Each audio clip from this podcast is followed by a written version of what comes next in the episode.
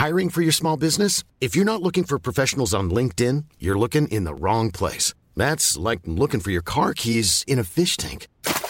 LinkedIn helps you hire professionals you can't find anywhere else, even those who aren't actively searching for a new job but might be open to the perfect role. In a given month, over 70% of LinkedIn users don't even visit other leading job sites. So start looking in the right place. With LinkedIn, you can hire professionals like a professional. Post your free job on linkedin.com slash people today.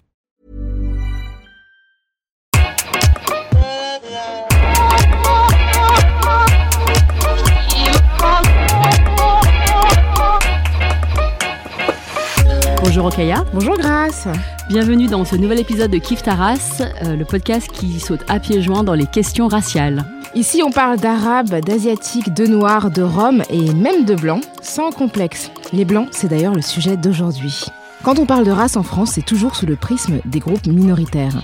On parle de minorité visible, mais jamais de majorité invisible. On parle de la question noire, mais jamais de la question blanche. Pourtant, les blancs n'existent que parce qu'on a créé d'autres catégories en opposition. La question du racisme n'est pas la question des minorités. Il est donc opportun d'interroger la norme blanche. Nous vous proposons donc aujourd'hui une émission dédiée à ce concept qu'on appelle la blanchité, qui étudie la position dominante des personnes privilégiées dans les rapports raciaux, ceux qu'on appelle les blanches et les blancs.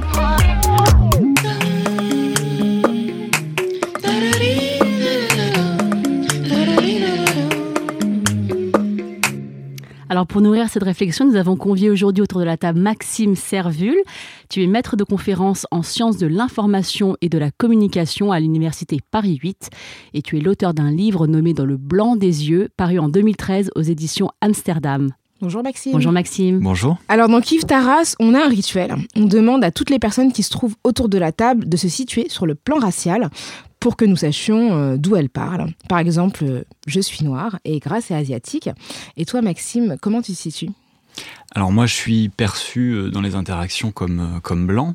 Et effectivement, je suis d'accord avec vous. Je pense que c'est assez essentiel de dire depuis quel point de vue on parle, quelle est la position depuis laquelle on, produit de la connaissance. Et en l'occurrence, le, fait d'être blanc, pour étudier euh, le racisme, pour étudier les rapports sociaux de race. C'est une position qui est assez singulière parce que d'une part, euh, je n'ai pas de vécu direct euh, du racisme, au sens où je n'en suis pas euh, la victime. Par contre, euh, d'autre part, ça permet, par exemple, de construire des enquêtes dans lesquelles on va recueillir une parole qui ne s'énoncerait pas dans d'autres contextes euh, de jouer par exemple sur cette espèce d'entre-soi blanc euh, dans lequel les enquêtés ont l'impression d'être pour euh, précisément eh bien, mieux comprendre de quelle façon eux-mêmes vivent leur identité, le racisme et de quelle manière ils perçoivent l'ensemble des groupes sociaux. tu, tu, tu, joues sous, sous, une forme de, enfin, sur une forme de complicité, c'est ça? Exactement. Alors, ce qui, en tant que chercheur, peut être assez aussi euh, troublant et perturbant, parce que voilà, on entend tout un tas de choses qu'on aimerait euh, parfois ne pas entendre, mais euh, d'un point de vue, euh, on va dire scientifique, c'est évidemment assez utile. Alors, avant de reprendre, je vais juste faire une pause. C'est la première fois qu'on a un invité blanc. On nous reproche depuis le début d'être dans une forme d'entre-soi minoritaire. Donc, je tiens à te féliciter d'être d'être là parmi nous et je crois que ça mérite des applaudissements, non? Bah, je tiens surtout à vous remercier pour l'invitation. Et, et, toi, Maxime, est-ce que tu as toujours su que tu es, que tu es blanc ou est-ce qu'il y a eu une prise de conscience chez toi euh, À quel moment et pourquoi et comment? Ouais, c'est une très bonne question. Euh, en fait, moi, j'ai un, un grand-père paternel qui est guadeloupéen. Et euh, il a eu voilà sept enfants, dont mon père. Et parmi ces enfants, il y a toute une diversité de, de, couleurs de peau. Il y a toute une variation. Euh, cette euh, variation, de façon intéressante, euh, on, la retrouve dans, on va dire, les positions sociales qu'ils occupent aujourd'hui. C'est-à-dire que ceux et celles qui sont les plus blancs ont les positions euh, voilà, les plus avancées socialement, euh, ceux et celles qui sont les moins blancs ont les positions qui sont les moins avancées socialement. Donc ça, c'est quelque chose que j'ai je peux pas dire que je l'ai pensé comme ça lorsque j'étais enfant, mais je, je sentais qu'il y avait quelque chose, qu'il y avait une, une, différence dans leur vécu, dans euh, le, le, traitement ordinaire euh, voilà, qu'ils pouvaient recevoir. Et puis, par ailleurs, euh, le fait effectivement d'avoir un grand-père noir en étant blanc, euh, ça m'a posé tout un tas de questions euh, très jeune. Voilà, je me rappelle à 5-6 ans avoir demandé euh, parce que mon grand-père m'en avait parlé, avoir demandé à mes parents qu'est-ce que c'est le racisme. Enfin, donc c'est quelque chose qui m'a un peu traversé, je dirais, d'une certaine manière. Et euh, du coup, euh, sur le, le fait d'être euh, un homme blanc, enfin, sur le concept de la blanchité, donc c'est un terme qu'on n'entend pas beaucoup. Enfin, moi, je, je trouve que moi, je trouve qu'il y a une vraie, une vraie différence entre ce que les universitaires. Moi, je t'appelle un universitaire parce que tu es un professeur, tu es quelqu'un pour moi de, tu vois, intellectuel. je trouve qu'il y, a vraiment une différence entre ce que les, les, les, les gens disent, les sociologues, les gens qui, qui ont des chaires à l'université, et euh, le monde euh, quotidien, c'est-à-dire que euh, il y a des choses que nous on pourrait dire dans dans les qu'on entend dans les médias, on dit waouh c'est scandaleux, il a dit il a dit blanchité ou il a dit quelque chose comme ça, alors que ça existe depuis très longtemps dans les sciences sociales que tu étudies. Est-ce que du coup tu peux nous parler de cette blanchité qui a été traduite du coup du, concept whiteness par la professeure Judith Ezekiel et dans ton livre tu parles d'hégémonie sociale, politique et culturelle blanche à laquelle sont confrontées les minorités ethno-raciales. Oui. Alors le, point de départ, on va dire, euh, des travaux sur la blanchité, si on veut faire une sorte de généalogie, c'est vraiment le travail de euh, Webb Du Bois, euh, qui est considéré comme un des fondateurs de la sociologie aux États-Unis. Euh, qui était un chercheur africain-américain qui a travaillé sur ce qu'il appelait la ligne de couleur, donc cette, euh, ce mode de partage, ce mode de partition de la société américaine euh, en fonction de, critères raciaux. Et Du Bois employait le, terme de whiteness, qu'on peut donc traduire par blanchité, pour décrire effectivement une hégémonie qui se décline sur plusieurs plans, à la fois une hégémonie politique, une hégémonie économique, c'est-à-dire euh, la possession euh, principale ou exclusive euh, des moyens de production et des ressources, et une hégémonie également culturelle. à la suite de Du Bois, on va avoir tout un tas de travaux qui vont se développer, qui vont travailler en particulier sur le versant culturel de cette hégémonie, c'est-à-dire l'association entre la blancheur de la peau et tout un tas de valeurs, par exemple la neutralité, l'universalité, qui vont se trouver, ou la pureté, qui vont se trouver associées euh, à, cette, euh, à cette couleur. les travaux sur la blanchité, c'est aussi en particulier des travaux en histoire qui vont s'interroger sur les conditions dans lesquelles des groupes sociaux, dans un contexte particulier, vont en venir soit à s'identifier comme blancs, soit être assignés à cette position. En d'autres termes, ce qu'il s'agit de penser, c'est pas tant euh, euh, comment dire, d'être dans une perspective euh, essentialiste ou qui lirait de façon nécessaire certains types de corps et cette hégémonie-là, mais plutôt de penser qu'il y a tout un tas de processus sociaux qui vont faire que des groupes vont être associés à une couleur et que cette couleur va être codée comme blanc.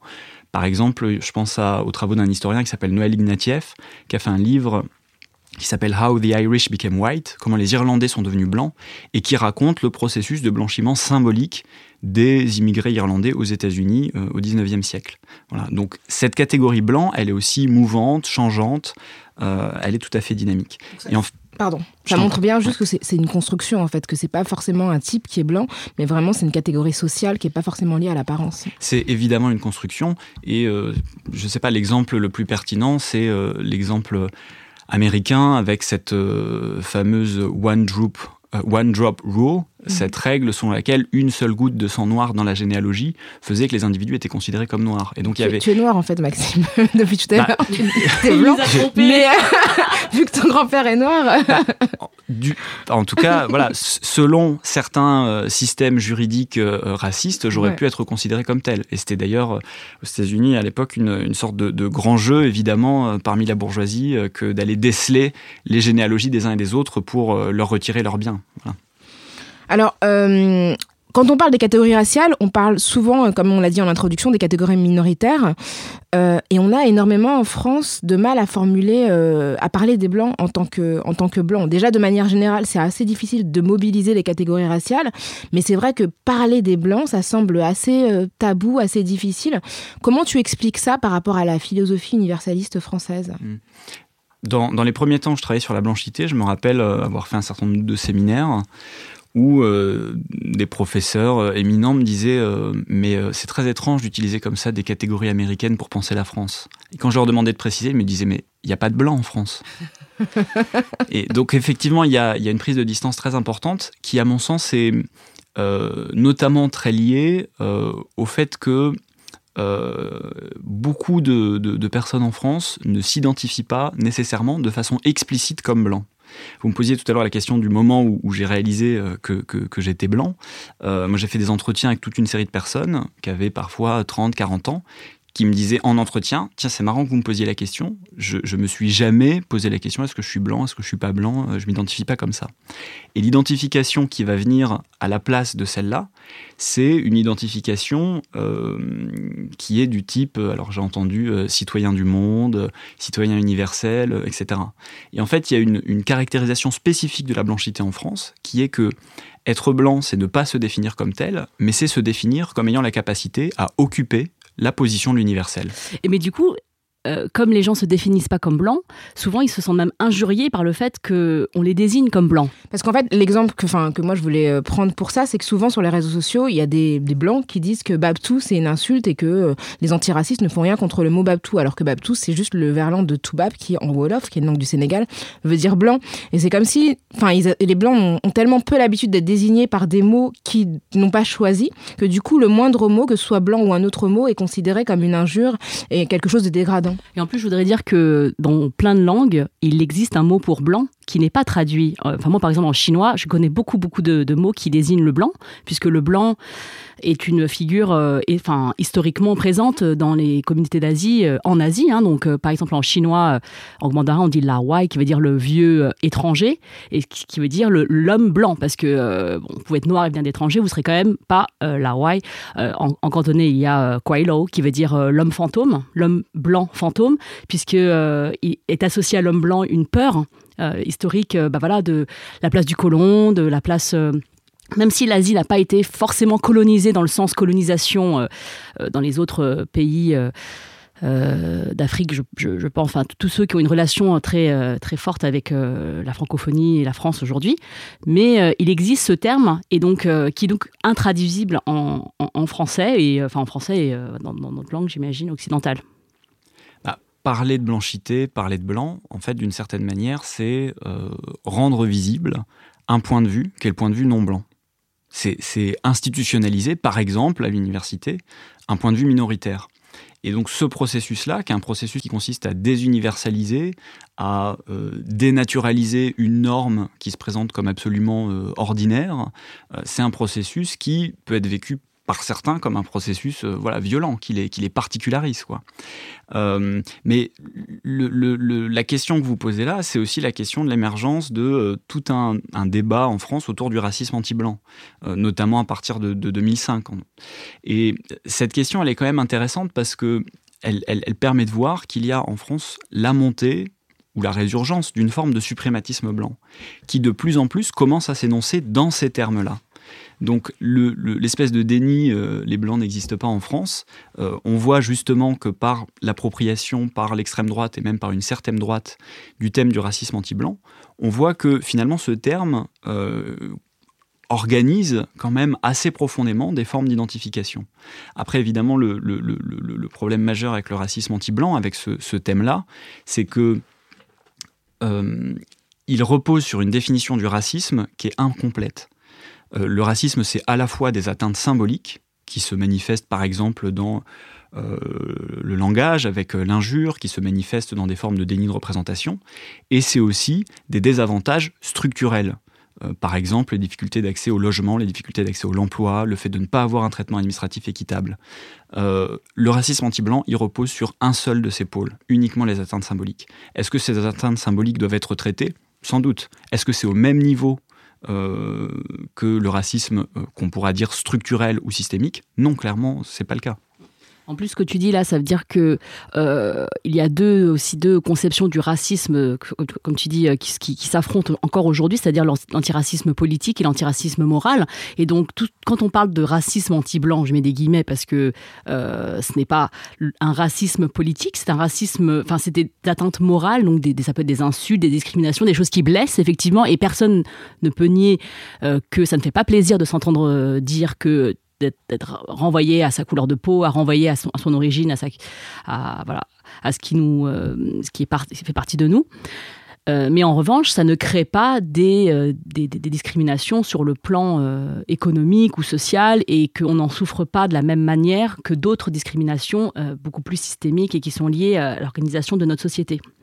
Et puis, il y a un caractère individuel aussi dans les, enfin, les, les, atteintes anti-blancs qui sont que, ça se passe jamais au niveau euh, collectif. Enfin, moi, j'ai jamais vu une personne publique tenir euh, des discours euh, anti-blancs, alors que quand on est un appartient à une minorité, on sait que les attaques peuvent provenir de la sphère publique. Et puis, c'est un vécu qui est assez collectif, en fait.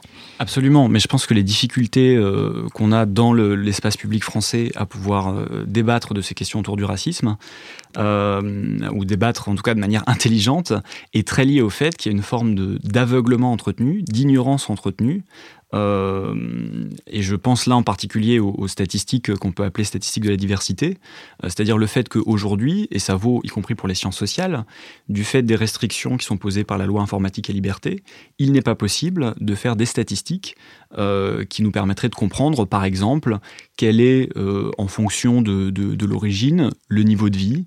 Est-ce qu'on a plus de chances de vivre sous le seuil de pauvreté si on a tel ou tel niveau de vie? Est-ce que l'on a plus ou moins de chances à l'échelle encore une fois euh, statistique, de euh, d'accéder à un logement ou non. Euh, bref, on a du mal à caractériser la dimension matérielle du racisme. Donc pour ce qui est de la caractérisation symbolique, on a une longue histoire de travaux en sciences sociales, on a une longue histoire de prise en charge par le droit. Par contre, pour cette caractérisation matérielle, on a très peu de choses.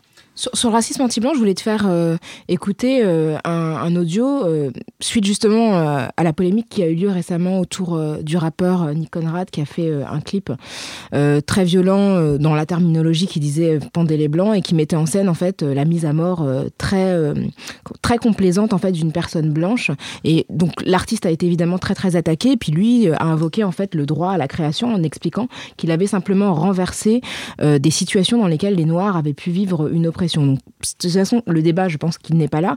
Mais ce qui m'intéresse, c'est la manière dont la classe politique a réagi. Je te propose d'écouter un, extrait euh, là-dessus. Pendant des années, c'était considéré le racisme anti-blanc comme un concept inventé par l'extrême droite pour se défendre ou pour renverser l'accusation de racisme qui lui été faite régulièrement. Ça a beaucoup changé ces derniers temps. Euh, sous le quinquennat de François Hollande, par exemple, il y a des ministres qui se sont exprimés sur le sujet, Jean-Marc Ayrault, Najat Vallaud-Belkacem, qui ont reconnu que ça existait en disant qu'il fallait lutter contre tous les types de racisme. Et aujourd'hui, il y a quasiment plus aucun débat dans la classe politique. Là, on a vu par exemple que dans cette affaire, euh, Gérard Collomb, ministre de l'Intérieur, Benjamin Griveaux, le porte-parole du gouvernement, sont montés au créneau immédiatement pour dénoncer le clip. Euh, donc c'est aujourd'hui un sujet réglé, en tout cas dans la classe politique. Mais le plus intéressant dans cette polémique, c'est ce que ça révèle sur les ressorts du racisme anti-blanc. On vient d'entendre Geoffroy Lejeune euh, qui dirige Valeurs Actuelles et s'exprimer sur LCI au sujet du racisme anti-blanc. Alors, ce que je trouve intéressant là, c'est pas de parler du clip et de son fond, c'est de voir que tu disais, enfin, on le disait, on a du mal à reconnaître l'existence de la catégorie blanc. Pourtant, tout le monde se mobilise pour dénoncer du racisme anti-blanc dans une vidéo dont on peut questionner en fait la teneur, alors que les mêmes personnes ont beaucoup de difficultés à identifier le racisme quand ils visent d'autres groupes.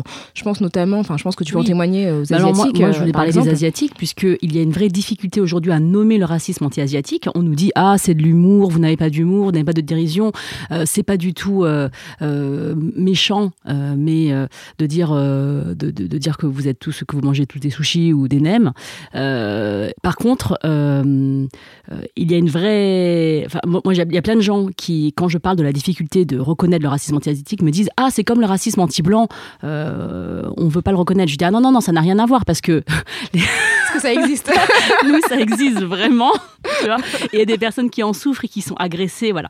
Et, euh, et donc, euh, voilà. Et, je trouve ça, euh, que des politiques utilisent ce mot racisme anti-blanc librement et de manière. Alors que beaucoup de sociologues disent que ça n'existe pas. Enfin, je, je c'est pas quelque chose qui est controversé dans la sphère universitaire, alors que nous, on est en train de dire oui, oui, ça existe le racisme anti-asiatique et personne ne prononce ce mot, puisqu'il n'est pas prononcé, on ne le nomme pas, il n'existe pas aux yeux des politiques. Moi, je trouve ça assez paradoxal. Mais pourquoi ce thème du racisme anti-blanc, il monte? Il monte aussi parce que en face, il y a un discours euh, qui est en train de se structurer de plus en plus, qui est celui de l'antiracisme politique. C'est-à-dire que ce à quoi on a affaire, c'est une confrontation idéologique tout simplement. Donc c'est la réponse, si vous voulez, euh, aux formes de mobilisation qui, euh, notamment, ont pris un nouveau tournant depuis 2005.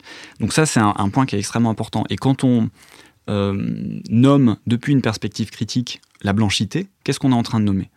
On est en train de nommer le bénéfice de l'inégalité pour les groupes en situation hégémonique. C'est-à-dire que l'inégalité, elle bénéficie à certains.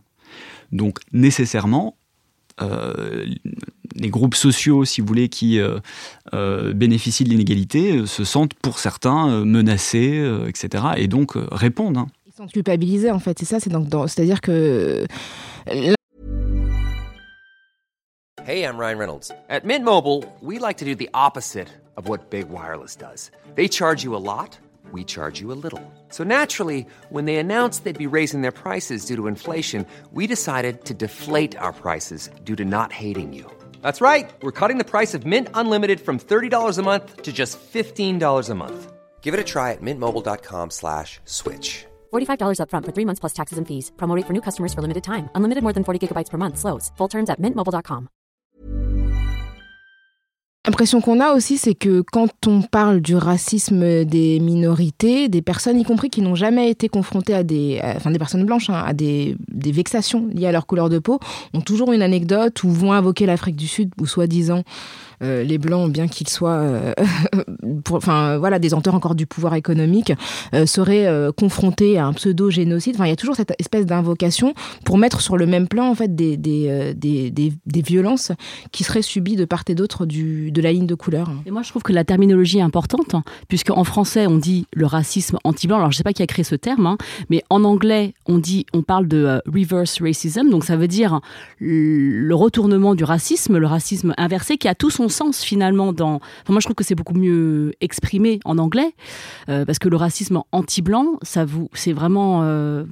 Enfin, c'est vraiment réduire cette notion de racisme. Il n'y a plus de notion de pouvoir en fait. Quand vous entendez reverse racism, vous entendez que euh, les tenants du pouvoir seraient, c'est-à-dire que les, colonisés seraient maintenant les colons. Euh, en gros. Hein, euh, et évidemment, quand on parle d'une partie de la banlieue qui serait aujourd'hui, alors c'est un, un, politique qui a dit ça, qu'une partie de la banlieue aujourd'hui, quand on serait blanc, on, ne pourrait pas s'y aventurer. non mais qui tient l'économie dans la banlieue? C'est toujours pas les gens de la banlieue. Hein, donc il n'y a pas de, colonisation à l'envers dans la banlieue parce que à la fois les institutions et les, pouvoirs économiques sont les mêmes qu'en dehors de la banlieue. Donc ça, c'est une question de conception que, je trouve que, qui, est, difficile en, France à faire passer euh, la notion de pouvoir et de privilège blanc. Du coup, là, ce que tu nommes, c'est le privilège blanc. Le privilège blanc, on, a du mal. Moi, j'ai l'impression qu'en France, on se dit, quand on parle de privilège, on parle, de l'ancien régime. C'est comme si être privilégié, ça voulait dire être aristocrate et de pas avoir à travailler. Et du coup, ça veut dire que quand tu es privilégié, tu galères pas du tout. Ce qui veut pas dire ça. Est-ce que tu pourrais d'ailleurs nous définir euh, enfin, justement ce qu'on appelle le privilège blanc bah, J'aimerais bien répondre d'abord ah, euh, parce que ça me paraissait extrêmement important. Effectivement, je suis d'accord que ce qu'on retire du débat, c'est la question du pouvoir et du rapport de pouvoir. Ça, ça me paraît absolument essentiel. Mais il y a autre chose quand même, c'est que euh, le, le thème du racisme anti-blanc, c'est la réappropriation d'une politique de l'identité. Et cette réappropriation de la politique de l'identité, en réalité, on la voit en France se déployer dans de nombreux domaines. Quand, par exemple, des militants catholiques intégristes, euh, rattachés par exemple à l'Institut Civitas, commencent à parler de catophobie, hein, comment ils construisent leurs termes, d'où est-ce qu'il vient ce, registre-là d'expression? Et ça, on le voit de plus en plus se déployer dans les droites et dans les extrêmes droites euh, en Europe. Il y a une réappropriation de la politique de l'identité qui était une des armes premières des minorités pour lutter. Alors évidemment, ça, il faut en faire le constat, il faut lutter contre euh, cette rhétorique-là qui est en train de se déployer, mais il faut aussi reconnaître que en fait, la politique de l'identité, d'un certain point de vue, elle a fonctionné. C'est-à-dire qu'ils ne peuvent plus ignorer euh, les types de revendications qui ont été portées par les minorités. Quand Jean-Michel Blanquer, il en vient à critiquer le concept de blanchité à l'Assemblée nationale, quand Najat Vallaud-Belkacem se sent obligé de répondre à Parole non blanche, qui est euh, un groupe euh, d'étudiants à Paris 8 qui organisait des conférences, enfin je veux dire c'est un, tout petit phénomène, est-ce que la ministre de l'Éducation doit se positionner là-dessus? S'ils se positionnent là-dessus, c'est parce qu'ils n'ont plus le choix, c'est-à-dire qu'ils doivent s'engager dans la bataille idéologique, alors qu'avant, qu'est-ce qu'ils nous opposaient? La politique du silence. Donc on peut aussi lire ça d'une certaine manière comme une victoire.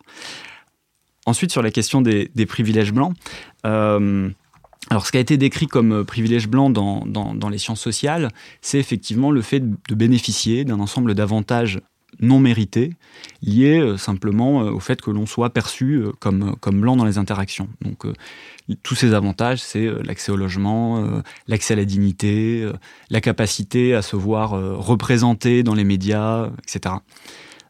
moi, j'ai un tout petit souci avec le, terme de privilège.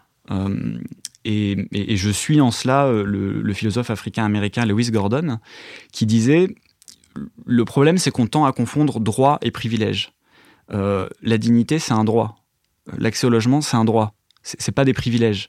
Donc il y a, des formes de glissement et, Gordon nous disait attention parce que à force de parler de privilèges blancs, on risque aussi d'abaisser les standards euh, en, termes voilà, de dignité humaine et d'égalité. Donc voilà, parler d'avantages qui sont euh, liés au racisme systémique, oui, donc, et on peut les nommer des avantages blancs, hein, voilà, j'ai pas de souci avec ça. Par contre, parler de privilèges, je, trouve qu'on est sur une pente un peu, euh, un peu glissante. Et, d'ailleurs, enfin, effectivement, c'est une, une, objection super intéressante parce que ça peut effectivement laisser entendre que le droit, tout simplement, à vivre normalement est un, est un privilège. Mais euh, ce qu'on oppose souvent dans ce que tu as énuméré, c'est euh, le fait que certains blancs euh, n'ont pas, du fait de leur situation économique, accès à des logements, sont en situation parfois de mal logement, sont euh, sans domicile, n'ont pas nécessairement d'emploi, sont en situation de détresse. On pense aussi aux, agriculteurs qui sont en très très grande majorité blancs et donc ne, sont, ne peuvent pas être considérés comme privilégiés. Qu'est-ce que tu réponds justement à cette objection? Bah que quand on pense les rapports sociaux de race, euh, on ne peut pas les penser de manière euh, distincte et isolée des autres rapports sociaux, des rapports sociaux de sexe et des rapports sociaux de classe. Donc évidemment, il faut qu'on développe des perspectives qui puissent prendre en compte tous ces éléments. Maintenant, comme je le disais tout à l'heure, on est dans une situation où, je veux dire, en termes de recherche sur la blanchité euh, en France, c'est pas l'année zéro. Hein, voilà, il y, y, a des travaux, mais quand même pas très loin. Donc on a du mal à partir du moment où euh, on n'a pas de données euh, chiffrées, statistiques sur la manière dont le partage racial se manifeste dans les rapports sociaux, euh, à commencer à faire ce travail d'articulation complexe. Là, les, les 10-12 ans qui se sont écoulés avec cette montée très forte de l'antiracisme politique et avec des travaux critiques sur le racisme qui sont développés à l'université, qu'est-ce qui s'est passé? Quel était l'enjeu? L'enjeu premier, c'était de construire un antagonisme Hein, de construire euh, un, processus politique qui permette de rendre visible cette confrontation entre deux groupes, euh, euh, comment dire, opposés, partagés par des intérêts différents. Voilà, et segmentés par une division raciale du travail. C'était ça l'enjeu projet, l'enjeu premier. Ensuite, la complexification évidemment de cet antagonisme, bah, elle va venir. Mais c'est exactement comme dans le féminisme. Hein. Le premier temps, c'est évidemment de construire un antagonisme entre ce que les féministes matérialistes appelaient la classe des hommes et la classe des femmes, entre deux classes de sexe. Et puis ensuite, il y a des formes de complexification plus importantes qui interviennent. Et, je pense que peut-être c'est important de préciser que finalement, euh, quand on dit qu'il y a des blancs qui sont pauvres, qui, qui, qui, enfin, qui sont vraiment du mauvais côté de la répartition euh, économique, euh, ils oublient de, enfin, ce qu'on oublie de dire, c'est que dans, de toute façon, à conditions égales, ils seront avantagés par rapport à des personnes qui seront dans la même situation économique, mais qui ne seront pas blancs. Parce que si on prend l'exemple qui m'est souvent invoqué, qui est celui des sans domicile, a priori, pour trouver un appartement, il vaut mieux être blanc. Donc pour sortir de la rue, par exemple, une personne qui sera blanche sera avantagée par une personne qui sera, euh, enfin par rapport à une personne non blanche, puisque elle bénéficie de ce capital hérité de, l'histoire. Donc c'est aussi ça que les gens ont du mal à entendre, c'est que dans, il s'agit pas de comparer Christiane Taubira avec un quelqu'un qui est SDF, mais un SDF non blanc avec un SDF blanc. Là effectivement on voit bien, ou Christiane Taubira avec son équivalent politique blanc. Et là on voit bien que les autres personnalités politiques n'ont jamais été qualifiées de singes ou n'ont jamais reçu de banane, quoi. Et moi, je trouve ça intéressant, Maxime, euh, le parallèle que tu fais avec euh, les études de genre, parce que je trouve que, enfin, moi, j'ai vraiment appris quand, euh, par rapport au féminisme, j'ai commencé à réfléchir au, masculinisme. C'est-à-dire que quand j'ai écouté bah, le podcast de Victor, Victor Tuaillon, qui est ici chez Binge Audio, les couilles sur la table, et ça m'a ouvert les yeux. Je me suis dit, ah, en fait, on peut pas penser le féminisme indépendamment euh, de euh, la conception de l'homme et du coup du masculinisme et de comment l'homme a été euh, lui enfin, élevé, développé pour correspondre à cet idéal de masculin. Et, et, que du coup, il fallait travailler sur les deux plans. Et donc, du coup, le, les, les, cultural studies, comme ça s'appelle, enfin, ce que tu le, domaine dans lequel tu travailles, elles, ne peuvent se, concevoir que si d'un côté on étudie les, les, les, les, personnes minoritaires et ensuite la majorité, puisque euh, les deux euh, sont euh, complémentaires dans la société. Enfin, complémentaires, non, c'est, coexistent dans la société. Et. Euh, et donc voilà, donc je trouve ça très intéressant de, je pense que, enfin moi ça me choque toujours quand euh, je vois qu'il y a des personnes comme toi qui font des, études euh, et qui font des, travaux qui sont du coup publics, puisque tu travailles à l'université publique, et que, et, que, ça ne résonne pas dans la sphère médiatique dominante. C'est-à-dire quand je vois des, des hommes politiques qui, qui, qui, utilisent des mots comme racisme anti-blanc encore aujourd'hui, et qui rassemblent autour de ce mot, puisque du coup c'est des gens qui ont utilisé à dessein. Comment est-ce que tu penses qu'on peut faire pour euh, que, bah, du coup, que cette pensée euh, qui, euh, est soutenue, étayée, qui a été nourrie par des personnes qui ont fait des études sur le terrain de manière scientifique, puisse percer dans la sphère du quotidien des personnes que l'on côtoie? Bah, Du coup, je pense que la première chose, c'est de ne pas de pas sous-estimer la conflictualité idéologique qui traverse l'espace public. Donc il n'y a pas d'un côté des travaux qui seraient euh, dans la vérité, de l'autre des travaux qui seraient dans l'obscurantisme. Euh, il y a simplement des formes d'opposition politique qu'on doit reconnaître comme telles. Euh, la mise en circulation de, lexique politique, d'un lexique politique nouveau, elle permet aussi à chacun de s'en saisir, de relire son expérience au prisme de, de ces concepts, de euh, de s'approprier ces mots, d'en faire euh, voilà, des, armes, euh, des armes au quotidien.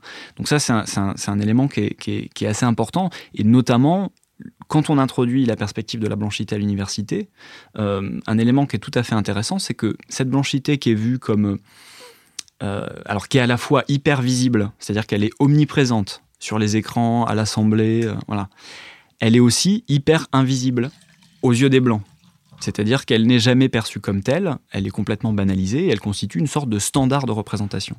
Eh bien, quand on commence à parler de blanchité, par exemple dans l'espace universitaire, ce qui se passe, c'est que ceux et celles qui, parce qu'ils vivent le racisme au quotidien, perçoivent ordinairement euh, la blanchité, eh bien, ils se sentent aussi autorisés à euh, poursuivre le dialogue, à dire bah, justement, voilà mon expérience par rapport à cette question, voilà ce que moi je perçois quand j'allume la télévision. Donc ça, c'est, ça me paraît absolument essentiel. Après, sur ce que tu disais sur le, la dimension relationnelle, le fait de penser ensemble euh, la constitution des groupes minoritaires et la constitution des groupes hégémoniques. Ça, c'est évidemment euh, quelque chose qui est, euh, qui est central et qu'on a trop souvent tendance à oublier. Quand je disais tout à l'heure que on m'opposait les blancs n'existent pas en France, on m'a jamais dit les noirs n'existent pas en France. Hein voilà. Euh, et puis il y a quelque chose par rapport à cette question-là de, la nécessité de la dimension relationnelle qui me qui m'interroge en ce moment. C'est la manière dont euh, s'est imposé dans le lexique militant aujourd'hui le terme racisé. Et alors ça c'est très intéressant parce que c'est vraiment la question de la circulation des mots entre les sphères militantes et, et universitaires. Ce mot racisé, il vient du travail de Colette Guillaumin, euh, une auteure féministe matérialiste, antiraciste, et d'un ouvrage qui s'appelle Idéologie raciste. Et française, c'est important de le préciser. Et française. On parle toujours des Américains, mais elle est française. Hein. Exactement. et euh, le mot racisé aujourd'hui, à mon sens, dans un certain nombre de ses usages militants, il manque euh, quelque chose qui est le fait que chez Colette Guillaumin, il a un corollaire. Elle parle des racisés et des racisants. Et ce qu'elle est en train de faire, c'est précisément de construire un antagonisme et de voir eh bien, quel est le, fondement matériel de ces deux groupes. Et elle insiste notamment, donc dès les années 70, en gros, elle fait un appel à l'étude de la blanchité en disant il va falloir que l'on caractérise sociologiquement les racisants. Voilà. Donc, moi, j'aimerais bien aussi que dans le discours militant, on entende aussi de plus en plus parler des racisants et pas uniquement des racisés. Et puis, il y a une deuxième chose qui m'interroge sur l'emploi de ce terme, c'est que euh, quand on dit d'une personne qu'elle est racisée, moi ce que j'entends c'est qu'on dit qu'elle est racialisée, c'est-à-dire qu'elle est soumise à une grille de lecture euh, raciale qui va la signer. Les blancs ne sont pas racialisés En réalité, le processus de racialisation, il est à double sens. C'est-à-dire que la construction de, des catégories minoritaires, elle se fait en miroir avec le groupe majoritaire. Exactement comme quand Édouard Saïd disait qu'il euh, y a une construction en miroir de l'Orient et de l'Occident. Euh, si l'Occident construit l'Orient, c'est pour pouvoir élaborer une image de lui-même. il y a la même chose évidemment dans les catégories raciales. D'ailleurs, enfin, du coup, en fait, racisé, ça veut dire racisé défavorablement. En fait, c'est ce qui est sous-entendu euh, dans la dans, cette euh, conception. Euh, il y, a, autre chose que je voulais te, soumettre, donc la, question de l'universalité, en fait, qui est portée implicitement dans l'idée de, la personne blanche et dans l'idée qu'on se fait de l'être humain. Il s'était euh, produit euh, une polémique euh, il y a quelques années lorsque Harry Potter a été adapté au théâtre et que le choix en Angleterre et que le choix qui a été fait pour interpréter Hermione était celui d'une actrice noire, une comédienne noire. Beaucoup de personnes ont protesté en disant mais Hermione n'est pas noire, etc. Et l'autrice d'Harry Potter, J.K. Rowling, a protesté en précisant j'ai juste indiqué qu'elle était brune, mais je n'ai jamais indiqué de couleur de peau, en donnant d'une certaine manière son aval à ce choix. Donc ça montre à quel point en fait par principe on part de l'idée que euh, la personne qui n'est pas décrite est nécessairement blanche. Et l'autre exemple que je voulais aussi te, soumettre, c'est la manière dont on a le sentiment que les actes qui sont euh, produits par des personnes non blanches engagent l'intégralité de leur groupe, c'est-à-dire que systématiquement, quand un musulman va commettre un attentat, on va demander aux musulmans de se désolidariser. Alors qu'on a vu récemment euh, aux États-Unis, euh, avec euh, l'attentat qui a eu lieu à Pittsburgh, qui était un attentat suprémaciste blanc qui a visé des personnes juives, eh bien l'auteur s'appelle Robert, il est blanc, et là, alors on a déjà du mal à le qualifier de terroriste, alors que son idéologie est explicite, c'est une, idéologie qui promeut la suprématie blanche, et là, on n'a pas demandé en fait aux personnes blanches de se désolidariser de son acte, alors qu'on aurait pu le faire comme on le fait pour tous les autres groupes minoritaires. Ah, la particularité de la blanchité, c'est qu'elle elle confère la possibilité de jouer sur deux tableaux en même temps. C'est-à-dire à la fois l'universalité, je peux tout incarner, et en même temps la particularité radicale, c'est-à-dire nous sommes tous différents les uns des autres. Voilà, donc c'est évidemment on passe en permanence d'un registre à l'autre et du coup ça devient complètement difficile à attraper. Euh, dans le domaine, euh, par exemple du théâtre, puisque c'était euh, un des exemples que tu évoquais, il y, a quelque chose qui, qui m'intéresse beaucoup en ce moment, qui est tout le discours au sein du théâtre sur les raisons pour lesquelles on a une absence très forte de diversité sur les plateaux.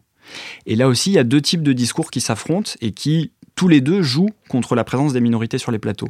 Le premier discours, c'est un discours qui va dire euh, c'est très compliqué euh, d'embaucher un comédien non blanc, par exemple, pour jouer un bourgeois chez Molière, parce qu'il y a une question de vraisemblance ou de crédibilité. Je pense par exemple euh, aux déclarations qu'a fait Muriel Mayette, directrice de, de, la Comédie Française, qui disait, je la cite parce que ça vaut son pesant de cacahuètes, en 2014, Nous avons Bakary Sangaré à la Comédie Française, mais il est tellement difficile de l'employer, car lorsqu'il rentre en scène, il entre avec toute son histoire. Et les blancs n'ont pas d'histoire, évidemment. Voilà, exactement. et de l'autre côté, il y a un autre discours. Muriel Mayette, par exemple, à la Comédie Française, a été prise dans une polémique parce que elle présentait une pièce euh, de Coltès et dans laquelle, euh, alors qui porte sur la guerre d'Algérie, qui s'appelle Retour au désert, et dans laquelle il y a des personnages arabes. Et Coltès insiste sur le fait que c'est des arabes qui doivent jouer les rôles. Et elle avait que des comédiens blancs euh, sur le plateau. Et elle s'est défendue notamment en disant le théâtre, c'est de la représentation. Représenter, qu'est-ce que c'est? C'est figurer en l'absence d'eux. Donc c'est, il y a une sorte de transcendance de la représentation qui fait que, euh, ben, peu importe les corps qui incarnent les personnages. Donc on a une coexistence de ces, de ces deux discours. À la fois, la représentation au théâtre, c'est de la transcendance, et en même temps, eh bien, euh, il y a une, euh, comment dire, une, une nécessité de vraisemblance. Et donc, dans les deux cas, les comédiens non blancs se trouvent exclus des plateaux. Donc c'est une personne qui dit deux choses contradictoires. D'une part, qu'une mm. personne peut tout incarner quand elle est blanche et qu'une personne non blanche ne peut incarner que quelque chose qui fait écho à son histoire. Donc ça montre bien que finalement c'est euh, sur les non blancs qu'on projette des choses alors que les blancs sont perçus comme neutres. Exactement. La seule manière de lire ça, c'est que tous les comédiens sont égaux, mais certains sont plus égaux que d'autres. bah alors oui, on arrive à la fin de ce podcast. Moi, ce que je retiens du coup de ce que tu nous as dit, c'est qu'il faut euh, ne pas hésiter à nommer la blanchité, c'est-à-dire qu'elle existe et que du coup, euh, ce n'est pas nous euh, nous racialiser que de nommer nous nommer nous-mêmes, c'est-à-dire cette partie de notre identité qui n'est pas toute notre identité. Hein. C'est-à-dire que moi, je suis asiatique, Rocaille est noire, on n'est pas que ça, mais on, peut s'approprier cette partie-là de nous-mêmes, et qu'en même temps, les Blancs, il est nécessaire euh, aussi de, nommer ce qui les définit en partie, mais qui ne peuvent pas se dissocier de toute cette histoire euh, qui, euh, bah, voilà, qui, qui sous-tend notre, notre, notre société aujourd'hui. Merci pour ça, merci, beaucoup, hein, Maxime. Euh, ton livre, merci d'avoir accepté notre, invitation. Hein. ton livre Dans le blanc des yeux, qui est paru aux éditions Amsterdam, est toujours euh, disponible. On vous recommande aussi la lecture euh, du livre qui s'appelle De quelle couleur sont les blancs, qui avait été coordonné par Sylvie Laurent et Thierry Leclerc. Et si le mot blanchité vous choque, et s'il vous surprend, si vous n'en aviez jamais entendu parler, ou si au contraire vous êtes soulagé de voir qu'on déplace enfin le curseur pour parler de la majorité, faites-nous part de vos commentaires en nous écrivant à kiftaras.binge.audio et sur vos réseaux en suivant kiftaras sur Twitter et sur Facebook avec le hashtag Kiftaras. On se retrouve dans 15 jours pour un, nouveau, un nouvel épisode de Kiftaras. Merci, Rokaya. Merci Grâce. À bientôt et merci beaucoup Maxime Servier. Merci.